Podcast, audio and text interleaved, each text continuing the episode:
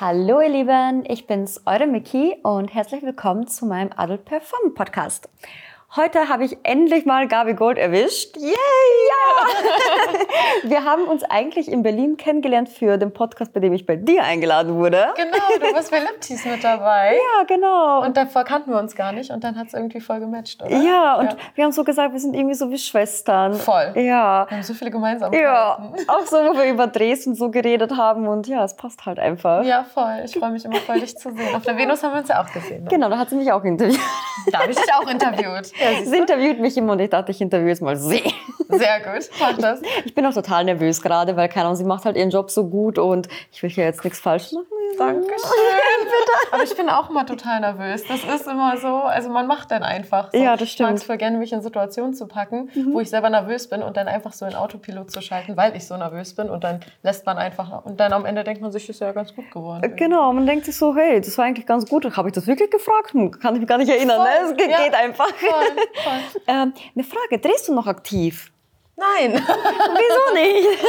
Also gerade nicht mehr, aber ich schließe nicht aus, wieder mehr zu drehen. Ja. Ähm, aber ich ähm, habe ja immer schon nie so meinen eigenen Content so richtig gemacht, sondern habe ja Mhm. immer für, nur für Produktionsfilm gedreht.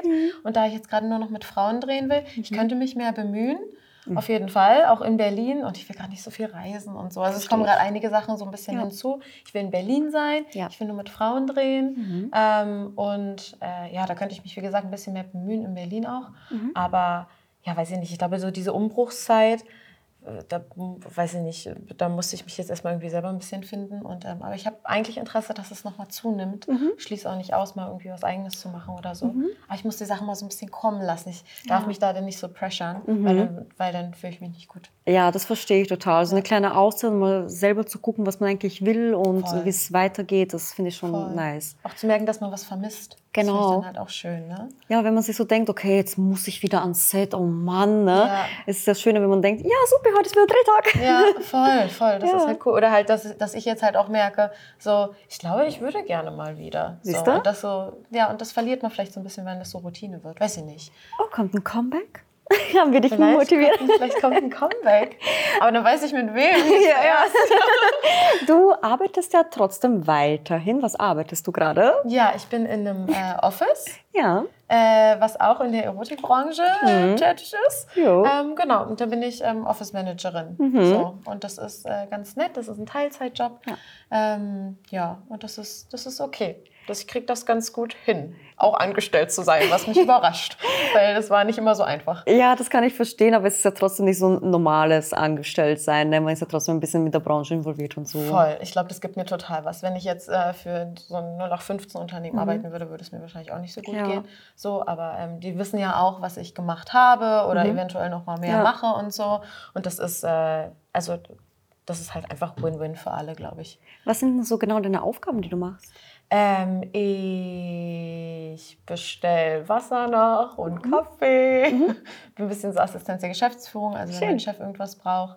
Ähm, genau. Und äh, sortiere Papiere und Ordner und so ganz tolle Sachen. Aber ich finde es ganz nett, auch mal sowas zu machen, weil da Ja. kommt man so ein bisschen aus dem eigenen Kopf raus. Mhm. Weil der Kopf dreht sich ja dann doch sehr viel ums eigene Leben. Mhm. So, und wenn man dann irgendwie für eine Firma jetzt einfach mal so ähm, Dokumente ähm, sortiert, das ist für die Firma wichtig, Mhm. Ja. Mhm. deswegen gibt man sich Mühe. Aber für mich selber ist das ja nicht, das ist ja nichts, was mich emotional herausfordert, weißt du? Ja, ja. Und dann kann man so ein bisschen mal gehen lassen. Ja. So, und deswegen finde ich so ein bisschen stupide Arbeit mal ganz nett. Aber ja, sowas mache ich da. Ja, also kommst auch erholt von der Arbeit. Also ist es jetzt nicht so komplett stressiger Job. Nee, gar nicht, weil ich auch halt nur vier Stunden arbeite. Ja. Und also bevor, bevor so dieses erste richtige Low Mhm. kommt, an so einem Acht-Stunden-Tag, den man hätte, äh, gehe ich schon nach Hause. Äh, Geil. Aber ich gewöhne mich dann auch dran. Mhm. Ne? Ich bin da irgendwie gegen 14 Uhr zu Hause und dann habe ich so noch den ganzen Tag, aber der geht auch um. Ja. Also es ist nicht so, dass ich zu viel Zeit habe. Ich habe immer noch das Gefühl, ich habe zu wenig Zeit, ehrlich gesagt. Aber ich finde super, so 14 Uhr ist eigentlich die perfekte Zeit, um aufzuhören. Ja. Weißt du, man kommt nach Voll. Hause, man hat noch was vom Tag, man kann noch was unternehmen, Ja. aber man hat trotzdem was geschafft an dem Tag. Also, ja, finde ich super.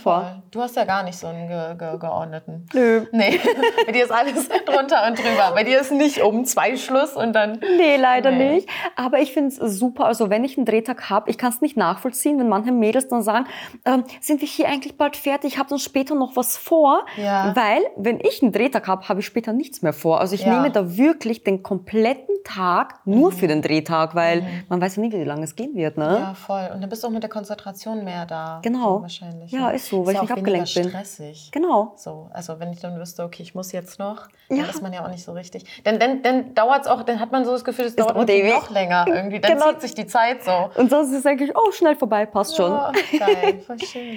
Äh, für welche Produktion hast denn du alles gedreht? Oh Gott, das ist eine gute Frage. Google mal. ähm, Für die, die es noch nicht wissen. äh, also für, für, für Also du musst nicht alle aufzählen, aber die, Private. die am liebsten waren. Ja, für Private, für äh, Brazers einmal in London, Mhm. das war geil, äh, mit so Laser und so. Mhm. Ähm, um, für, für Kink.com mal, Mhm. das fand ich auch richtig toll, weil ich ja voll kinky bin eigentlich.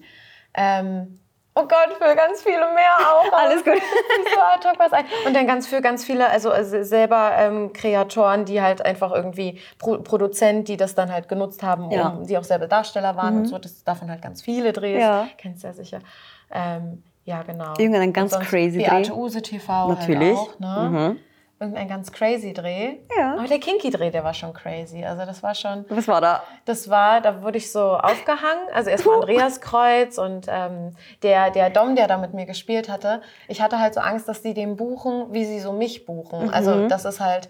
Und wenn ich mich richtig fallen lassen will mit einem Dom, dann muss es schon ein Dom sein, der das auch wirklich fühlt. Ne? Ja. Also nicht jetzt jemand, der dominant spielt. Mhm. Dann habe ich den gefragt, ob sein erster Dreh ist. Und so, nee, nee, ich arbeite schon zehn Jahre für die. Und ich war so, okay, geil. So, und, so.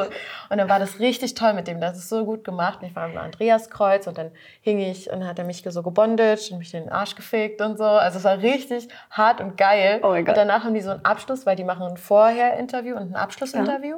Und an dem Abschlussinterview, ich sehe aus wie ein Mhm. Ja. Vogelscheuche, aber ich sitze da in meinem, in meinem Bademantel und ich glowe richtig. Also Mhm. ich mochte das so. Da. Und ich war so, es war alles schön. Hattest du da auch so ein richtiges High-Gefühl danach? Ja, genau, oder? Mhm. das ist so das. Auch gerade so bei BDSM-Sex oder so. Wenn ich, das- also wenn ich da so richtig in meinem, De- in meinem Modus bin, dann fühle ich mich tatsächlich richtig wie high. Ja. Weil ein Kumpel von mir, der ist auch so ein bisschen kinky und so, und der hat gesagt, äh, dass es wegen dem ist, dass du nicht so viel Luft bekommst bei Hardcore-Sachen und deshalb fühlst du dich nach so high. Und dann dachte ich mir, Moment mal, jetzt wo du es ansprichst, nach halt deep, ne, Mhm. fühlt man sich eigentlich nach solchen Drehs am heißsten. Also Ja. nicht im Sinne von high bekifft, ne, sondern Ja. high einfach, man fühlt sich super energetisch irgendwie und voll. ja, und ich glaube, es ist wirklich deshalb. Ja, oder, oder ich, den ich, dachte eigentlich, Sauerstoff nicht ich hin. dachte immer, wenn so ein Kink befriedigt wird von einem, dann wird halt super viel Serotonin auch ausgeschüttet. Kann auch sein. Glaube ich so. Und dann ist, ich dachte irgendwie immer so deswegen, weil, kennst du, also ich bin halt sehr submissiv und auch super gerne Ich submissiv. auch. Ja, Ja, stimmt. Das ist eine das haben wir Gemeinsamkeit, geredet. genau. Und dann kann, wenn ich, wenn ich lange so bin, dann bin ich in so einem Subspace. Ja. Mhm. Hast du schon mal Subspace? Genau. Und dieser Subspace, der macht mich high. Ah, So. okay. Dann vielleicht ist bei mir eine Kombination von beiden. Erstens, dass ich nicht so viel Luft bekomme irgendwie. Mhm. Ja, auf jeden Fall Auf macht jeden das Fall. Ja. Und zweitens, weil ich mag es einfach so in diese Rolle zu schlüpfen, wo ich so bin quasi, ich habe keine Chance gegen dich und mach doch. Ne? Ja. Und, aber man denkt sich so, ja, mach. Ne? Aber es soll aussehen wie, nein, mach nicht. und ich bin am Glück, Und eigentlich deswegen, so zu sagen, so dominier mich jetzt, ist eigentlich auch voll der dominante Act so von uns Mhm. Genau. Submissiven, oder? Eben, so, ist so. Sozusagen so. Mann. Wir bekommen Mach das, jetzt. was wir wollen. Ne? Richtig, Also, genau. ja. Und müssen so tun, als würden wir es irgendwie, keine Ahnung. Äh, du bist ja auch so kinky unterwegs. Wann war denn der letzte kinky Party? Gestern, Wo? gestern im Muschi Obermeier. Das ist ein Club, in, nee, das ist so eine Bar. Die machen da so äh, jeden Dienstag jetzt irgendwie so kinky Veranstaltungen Okay. so ein bisschen. Ähm, ja, hat mir so semi gefallen, war so semi kinky, aber Okay. ähm, die Idee ist schön und man muss ja so auch eine Chance geben, sich was so ein Klar. bisschen überwimmen zu lassen. Aber ähm, genau, also kinky Sachen hatten wir da an, aber da war jetzt jetzt nicht so wirklich kinky Action am Start. Okay. Also wir haben da jetzt nicht super, super viel gespielt. Und die letzte wirklich aktive Playparty, die war auf äh, einer ähm, Party von meinem, wie ich sagen, glaube ich, von meinem Ex-Freund, der jetzt Partys in Hamburg macht. Aber richtige Kinky und richtige Playpartys. Und da wird auch wirklich gespielt und BDSM und gevögelt und alles muss man aber auch nicht, auch getanzt Ja. und gequatscht. Und die sind richtig nice. Und da ging es auch richtig ab. Das war vor ein paar Monaten. Hast du auch mal eine eigene geschmissen? Ja. So ganz privat? Ja. Uh. Viele, viele, viele. ja, gerade als ich so das für mich entdeckt habe, habe ich äh, angefangen, sehr, sehr viele äh, Privatpartys so ein bisschen, genau, Leute einzuladen, Leute kennenzulernen und so. Und das war Ach, Oh, cool. super befreiend. Das war voll ja. das Se Sexual Awakening mhm. für mich. Und ähm, ja, ehrlich gesagt ist mein ganzer Freundeskreis so entstanden. Na klar. Also ich habe alle so meine Freunde schon nackt und, ja. gesehen mhm. und gevögelt und alle auf King-Partys Aber gut So. Ja, voll, voll. Das macht halt so eine Vertrauensbasis. Ne? Hattest du jemals mehrere Partner gleichzeitig, also im Sinne von Dating? Ja, ja, hatte ich. Mhm. Ich ähm, habe eine Zeit lang Polyamor gelebt. Mhm. Ähm, ja, und äh, habe, äh, während ich mit jemandem zusammen war, auch andere Leute gedatet. Mhm. Ja, hat ganz gut geklappt.